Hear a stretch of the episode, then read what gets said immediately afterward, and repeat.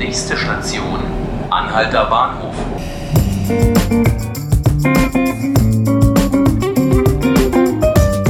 Hallo liebe Zuhörerinnen und Zuhörer zu 5 Minuten Berlin.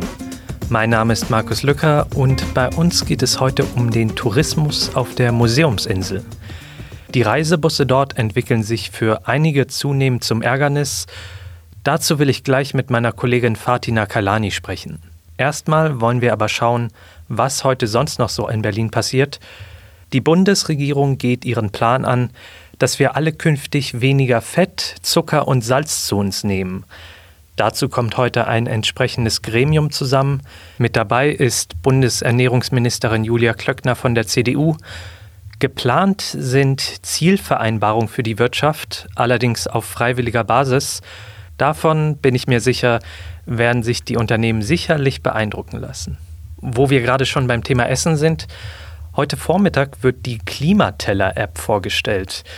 Das Ganze ist ein Angebot aus dem Förderprogramm für innovative Klimaschutzprojekte des Bundesumweltministeriums. Die App, um die es geht, berechnet die CO2-Emissionen von Mahlzeiten. Zielpublikum sind vor allem Gastronomen und Kantinen. Die sollen so einen Anreiz bekommen, klimabewusster mit ihren Gerichten und Speisekarten umzugehen. Besonders klimafreundliche Gastronomen werden dann auch später online gelistet. Außerdem findet heute gleich in der Nähe vom Brandenburger Tor eine Konferenz zum Thema Drohnen statt. Digitalisierungsministerin Dorothee Bär wird da sein. Ich selbst übrigens auch und werde darüber berichten. Thema wird dann, wie fliegende Drohnen zukünftig weiter reguliert werden müssen, damit die etwa nicht den regulären Flugverkehr stören. Dazu gibt es zwar schon Regelungen, aber da wird weiter überlegt. Es soll aber auch darüber gesprochen werden, wie Drohnen Daten sammeln und wie sie für den Transport genutzt werden können. Also Sie wissen schon, Flugtaxi und so weiter.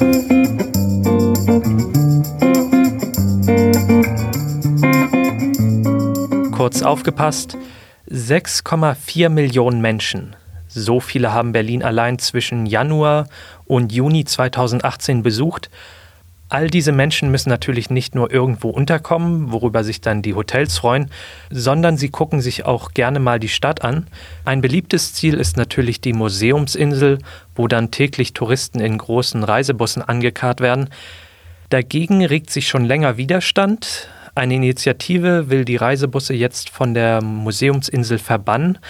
Dazu möchte ich jetzt meine Kollegin Fatina Kailani bei mir im Studio begrüßen. Mit ihr will ich über das Thema sprechen. Hallo Fatina. Hallo Markus. Ich selbst war fast ein bisschen überrascht davon, so zu hören, dass es da anscheinend so einen großen Ärger um diese Reisebusse gibt. Also vielleicht liegt es daran, dass ich mich ein bisschen daran gewöhnt habe, die einfach dort mittlerweile überall zu sehen auf der Museumsinsel. Was ist denn genau das Problem von diesen Initiativen? Mm, ja, die äh, sind ganz generell erstmal gegen diese Reisebusse eingestellt, weil sie eben meinen, dass die das Stadtbild verschandeln und alles zuparken und alles mit ihren Dieselabgasen voll äh. Und ähm, haben sich aber nicht nur aufs Meckern beschränkt, sondern auch sich Gedanken gemacht, wie man das verbessern kann und äh, haben deswegen ein Konzept vorgestellt. Also es sind ja zwei Gruppen beteiligt. Das eine ist diese IG Spreeinsel. Da sind wirklich bedeutende Akteure drin, die eben alle davon sehr betroffen sind, wie zum Beispiel der Berliner Dom, äh, die staatlichen Museen und auch das Humboldt-Forum. Und die haben schon vor längerer Zeit einen Vorschlag gemacht und jetzt hat ganz unabhängig davon eine, ähm, ein Verein, der heißt Changing Cities, auch ein Konzept erstellt und beide kommen zu ihrer Überraschung zum selben Ergebnis, nämlich dass die Busse da weg sollen, dass sie die Touristen nur kurz ähm, abladen sollen und zwar am besten am Marx-Engels-Forum. Also es ist jetzt ja so, dass demnächst ja auch das, das Humboldt-Forum da denn tatsächlich mhm. irgendwann mal, also demnächst vage ausgedrückt, aber es soll irgendwann mal da fertig werden. Das heißt, es werden auch noch wahrscheinlich mehr, es wird noch dichter dort werden, wenn sich da, wenn die Busse dort nicht rausgezogen werden. Wie sind so die Reaktionen darauf? Also da muss mir auch, da kommt ja ein höheres Pensum auf. Wie soll damit umgegangen werden? Äh, ja, das ist, glaube ich, auch ein Kritikpunkt, weil die, ähm, diese eine der beiden Studien, die gibt es ja schon seit 2017 und da hatte man also eigentlich genug Zeit, schon mal drauf zu reagieren, denn es ist genau wie du gesagt hast, das Humboldt-Forum wird eröffnet und zwar eigentlich noch dieses Jahr. Das ist der Plan und der steht bisher auch noch. Ähm, und das wird natürlich dazu führen, also dann haben wir ja wieder das Stadtschloss und das wird natürlich ein Besuchermagnet sein, wird also eher dazu führen, dass noch mehr Busse kommen. Und naja, man kann schon den Eindruck kriegen, dass eben sehr viel Zeit einfach verplempert wurde, ohne dass es richtig vorwärts ging. Äh, denn diese erste Studie ist ja schon älter. Diese neue Studie mm, bestätigt das. Ich glaube, das hat auch ein bisschen was damit zu tun, dass der Staatssekretär Kirchner, der eben ein ausgewiesener Verkehrskenner ähm, ist, ja krank geworden ist und dann ähm, ausgeschieden ist. Und es könnte natürlich auch sein, dass mit dessen Wegfall das noch langsamer wurde, der ganze Vorgang. Hm, das zieht sich ja, wie du sagst, schon relativ lange hin, die verschiedenen Versuche dort. Mein Eindruck, den ich bis jetzt davon bekommen habe, ist, dass so auf Senatsebene da auch ein bisschen, also vielleicht nicht eine Blockadehaltung war, aber die haben auf jeden Fall auch ihre eigenen Vorstellungen, was dort passieren soll.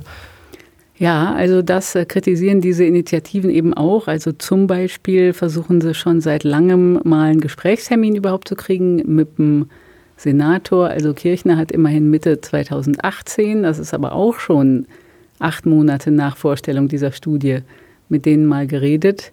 Jetzt sind aber schon wieder weitere acht Monate rum. Und eine Kritik ist eben auch, dass die Bauverwaltung jetzt dort schon Busparkplätze errichtet während die ähm, Verkehrsverwaltung ja eigentlich gegen die Busse ist. Jetzt sagt die Verkehrsverwaltung, nein, das ist alles mit uns abgestimmt. Aber so richtig wirkt das nicht wie ein in sich schlüssiges und abgestimmtes Konzept. Und ähm, ich habe mir jetzt eben mal den Plan angeschaut, diesen Ausführungsplan. Das macht eine private Firma, die vom Senat damit beauftragt wurde. Und daraus geht auch hervor, dass Busparkplätze geplant sind zwischen dem Schloss und dem künftigen Einheitsdenkmal. Und ich kann mich nicht erinnern, ähm, dass im öffentlichen Raum darüber überhaupt schon geredet wurde, denn das wird jedenfalls, glaube ich, nicht schön aussehen, zwischen der Wippe und dem Schloss diese ganze Buskolonne stehen zu haben. Mm, also ein Vorwurf, den ich, der, glaube ich, auch berechtigt wäre, ist eben der der mangelnden Transparenz, denn man kriegt eigentlich gar nicht so richtig kommuniziert, was jetzt der Senat vorhat. Und es wirkt auch nicht so, als ob der Senat eine Stimme wäre. Anscheinend sind das viele. Also es klingt so, als wenn wir uns da am Ende überraschen lassen können, wo die Busse tatsächlich nachher parken werden. Auf jeden Fall vielen Dank, dass du hier warst, Fatina, Gerne. für die Einschätzung.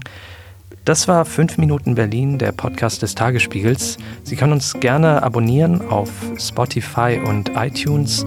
Mein Name ist Markus Lücker und ich wünsche Ihnen noch einen schönen Tag.